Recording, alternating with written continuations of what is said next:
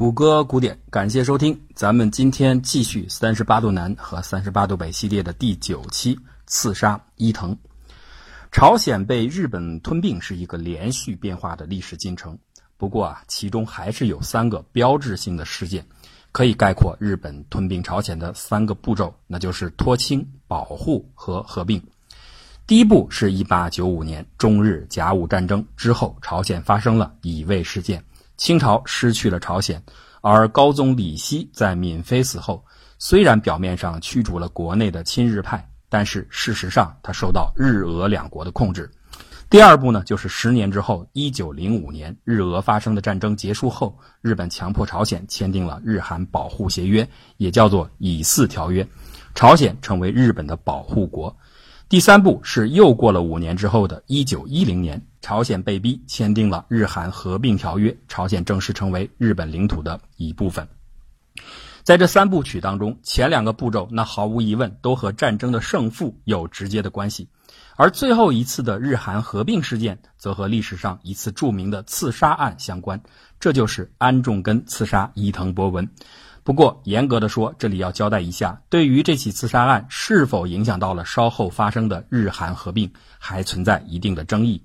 但即使没有因果关系，起码两件事在时间上是紧密衔接的。那既然如此，我们就先来分别介绍一下伊藤博文和安重根。熟悉近代日本历史的人对伊藤博文一定不陌生。他出生在鸦片战争后的一八四一年，是明治维新前三杰的吉田松阴的继承者，明治九元老之一。他的一生当中有众多的第一：日本第一届首相、第一届枢密院的院长、第一届贵族院的院长、日本明治宪法之父。但是对于周边邻国的朝鲜、中国而言，他是一个不折不扣的侵略者。他在1895年策划指挥，赢得了中日甲午战争，割走了中国的台湾和辽东半岛。虽然事后经过三国干涉还辽，日本呢勉强还回了辽东半岛，但是因此又索要了清朝三千万两的白银。再经过十年之后，伊藤博文强逼朝鲜政府缔约，使之成为日本控制下的保护国。伊藤本人则成为日本在朝鲜的首任统监，统监就是事实上的太上皇。李鸿章在第一次见到伊藤博文并与之交谈后，专门给清朝的总理衙门上了一份报告，名字就叫《密臣伊藤有治国之才》。里边提到，该使久历欧美各州，极力模仿，实有治国之才。大约十年内外，日本富强必有可观。不料啊，一语成谶。大概十年后，中日甲午战争当中，清朝败北。伊藤博文少年时就被冠以“恶鬼”的外号，这是因为有一次他和其他小孩子们玩游戏的时候，为了胜利，不惜把对方的几个小孩引诱到芦苇丛中，想要给烧死。青年时候，伊藤博文是个民族愤青，一心想着尊王攘夷，曾经和几个日本人袭击英国的使馆。而等到长大以后，亲自到西方游历以后的伊藤。大开眼界，就从排斥西方到力主日本学习欧美西化图强。他改革货币，制定宪法，鼓励工商业的发展，使得日本国力迅速增强。他自己呢，也被称为常胜宰相。但是对于朝鲜和中国而言，伊藤博文却从不客气，力图控制和夺取更多利益。他五十四岁时割走台湾，六十四岁时侵夺朝鲜。虽然伊藤博文相对于日本的军方尚属保守稳健的一派，他也有一些帮助中国进行革新的行为，比如他曾经帮助戊戌变法的康梁逃亡日本。但是毫无疑问的是，他的这种稳健其实是为了更好的保护日本的胜利果实，而不是尊重别国的利益。日本著名传记文学家久米正雄就评价伊藤博文是明治维新的元帅，是制定与推行侵略中国朝鲜政策的军国主义者。不过，伊藤博文自己没有想到的是，就在他刚刚卸下韩国统监的职务不久，等他到哈尔滨会见俄国官员之时，却被朝鲜的爱国义士安重根击毙。那我们就再来说一说安重根。安重根出生在朝鲜的黄海道，字应七。这个字呢，是因为他胸口长了七颗痣，被认为暗合天上的北斗七星。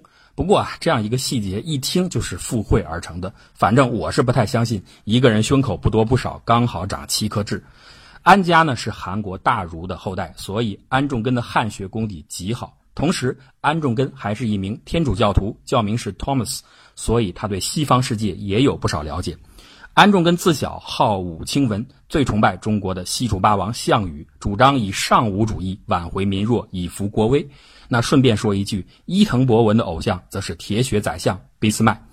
由于呢身处国家危亡的档口，所以很小的安重根就具有强烈的爱国心。安重根的爸爸安泰勋就帮助过韩国独立运动的代表人物金九，收留金九躲避官兵的追捕。请大家记住金九这个名字，后面我们还要再讲到他，他是真正的韩国国父。日俄战争发生之前，朝鲜同时被沙俄和日本两大势力所左右。这个时候，应该说安重根的反俄情节甚至更重于反日。他曾经支持日本与俄国开战，就像他所说的：“快哉快哉！数百年来，行悟白人种之先锋，一股大破，可谓千古稀罕事业，万邦纪念表记也。”然而呢，正是由于稍后伊藤博文强迫朝鲜签订了以四条约，完全夺取了朝鲜的自主权，安重根对日本的看法开始发生转变，由支持变为痛恨。日本之伟大声明、正大功勋，一朝变迁，尤甚于蛮行之俄国也。自然呢，他对他所认为的罪魁祸首伊藤博文更是恨之入骨。一九零四年日俄战争爆发之初，安重根正在上海流亡。同一年，他回到朝鲜。一九零五年，高宗皇帝被逼签订以四条约，安重根对日本的特使伊藤博文起了杀心。不过呢，他很务实，认为他现在最该做的事应该是振兴朝鲜。为此，他做过很多种尝试。他曾经号召民众捐款赎回大韩帝国的关税权，却被日本蛮横拒绝。他变卖家产创办学校，希望通过教育改变国家。但是两年后发生了海牙密使事件，朝鲜的统监伊藤博文下令解散朝鲜军队，朝军的一支抗日武装义兵得以诞生。安重根听到消息，立刻投笔从戎，参加了义兵。义兵虽然作战很勇敢。但是呢，毕竟难以以弱克强，最终无法立足于朝鲜半岛，只得出境，先后在中国的延边、俄国的海参崴作为据点。义兵在一座名叫克拉斯基诺的小镇建立根据地，兵力由数十人发展到数百人，最后达到三四千人。安重根出任中将参谋。一九零八年，义兵回攻进入朝鲜，最终呢达到只剩下安重根等四个人，狼狈的逃出。种种抗争都归于了失败。看来呀，只剩下暗杀这一条出路了。一九零九年的三月二日，返回俄罗斯基地的安重根和另外十一个韩国人切掉左手无名指的一节，发誓拯救祖国。仪式结束以后，安重根说出了自己的目标：不出三年，我一定叫伊藤博文这老贼死在我的枪下。而这只断掉一节手指的左手手掌，就成了安重根的唯一的印章。此后，他所有的书法作品上都留下了这个残缺的掌印。安重根返回朝鲜后，企图在伊藤寻衅的路上刺杀之，但是由于当时大量的朝鲜人也在队列旁边，不便下手。不久后的一九零九年七月，伊藤博文更是从韩国统监的任上被召回日本，担任枢密院院长。安重根这个时候，你别说刺杀，就是连入境日本都难以做到。正当他一筹莫展的时候，安重根在克拉斯基诺看到了《大东共报》上的一则消息：日书相伊藤宫陆满视察。陆呢，就是日语当中的俄罗斯；满就是满洲。原来呀，伊藤博文是要到哈尔滨会见沙俄的财政大臣科科夫佐夫，协调呢日俄双方在满洲的势力范围。十月十四号，伊藤博文从日本的大基启程，在离开的火车上，伊藤写下了一首诗：“秋晚辞家上远程，车窗弹尽听虫声。明朝渤海波千尺，欲到中魂是此行。”一心只想着为军国分子招魂的伊藤，却没有想到他这次上的远程是有去无回。获知伊藤博文中国之行的安重根，当即决定前往中国刺杀老贼。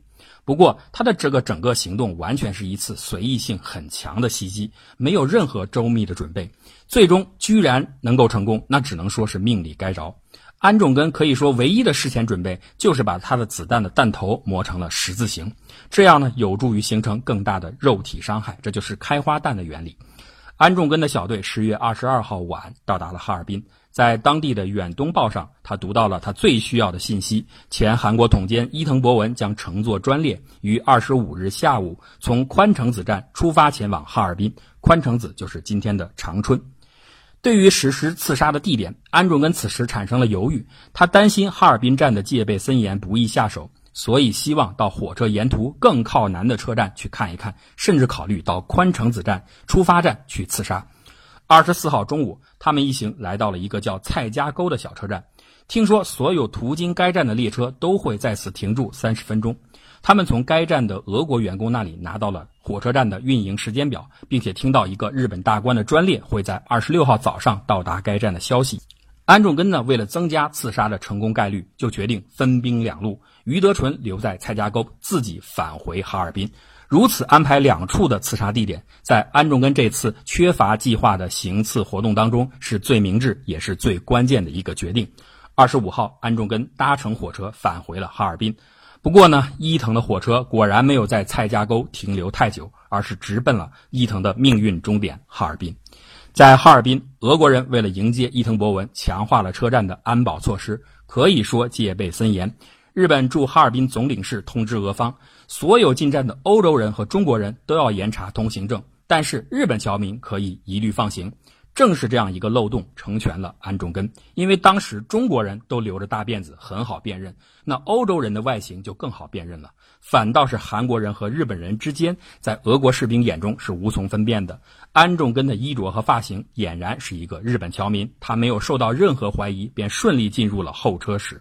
二十六号上午九点左右，伊藤的专列缓缓驶入车站，月台上开始欢声雷动。伊藤博文走下火车，此时的安重根挤到了人群的最前面。虽然他没有见过伊藤本人，也没有看过他的照片，但是一看到一个留着胡须的矮个老人走在队伍的最前面行举手礼，安重根马上判定这个人就是伊藤。就在伊藤经过自己身边的一刹那，两个人相距不过几米，安重根拔出了手枪，从敬礼的士兵中间瞄准伊藤博文的要害，连开三枪。为了防止万一认错人带来失误，他又对着一群日本人当中走在最前面的身材高大的人再连发四枪。短暂的混乱过后，军警一拥而上，扭住了安重根，而安重根呢，则扔掉手枪，从容就步。他的后四枪打中的是日本驻哈尔滨的总领事川上俊彦、伊藤的随行秘书森太二郎和南满铁路的理事田中清次。这三个人只是受了轻伤，但安重根的前三枪却正中伊藤博文的左肺、左腰和腹部。随行人员立刻在车厢中开始对伊藤的抢救，医师解开了伊藤的礼服为其疗伤，但是由于三颗子弹完全射进了内脏，凭借随身携带的简便医疗器械难以取出。再加上安重根使用的是高杀伤力的开花子弹，内脏出血无法止住。十几分钟以后，伊藤博文毙命。据说伊藤博文临死前说过两句话，一句话是问这是谁打的，旁边有人告诉他是一个韩国人干的。伊藤听了以后又骂了一句混蛋，便陷入了昏迷。对这个情节啊，我要说我也是不太相信的。有一个理由，安重根被警察抓住之前，曾经用俄语高呼“高利亚乌拉”，就是韩国万岁的意思。实际上，在他被关押之后，曾经一度拒不开口，而就因为他喊过这句俄语，所以让所有的日本人都搞不清他的真实身份和背景。一时间，刺杀伊藤的嫌疑对象有俄国、清国，甚至包括日本本国的反对派。因此，怎么可能就在火车站当时判断出这个事情是一个韩国人干的呢？或许啊，这个情节流传下来的一个可能原因，就是为了证明伊藤心中是维护朝鲜利益的。他一直反对日韩合邦，他让自己最心爱的女人穿上朝鲜的服装合影，他甚至带领日本官员高呼“韩皇万岁”。而他死后呢，朝鲜立刻并入了日本。所以，当他得知自己是被一个朝鲜人刺杀的时候，可能觉得心有不甘，就骂了一句“笨蛋”。也有不少人认为安重根是一个所谓的爱国贼。不过，这里需要指出的事实是，就在伊藤博文出发到东北之前，日本议会已经做出了日韩合邦的决议，而伊藤博文是同意这一点的。实际上，我比较采信的伊藤说过的最后一句话，应该是：“是谁开的枪？森也中枪了吗？”森就是他的秘书。一九一零年的二月十四日，日本关东都督府地方法院判决安重根死刑，同伙的余德纯判刑三年。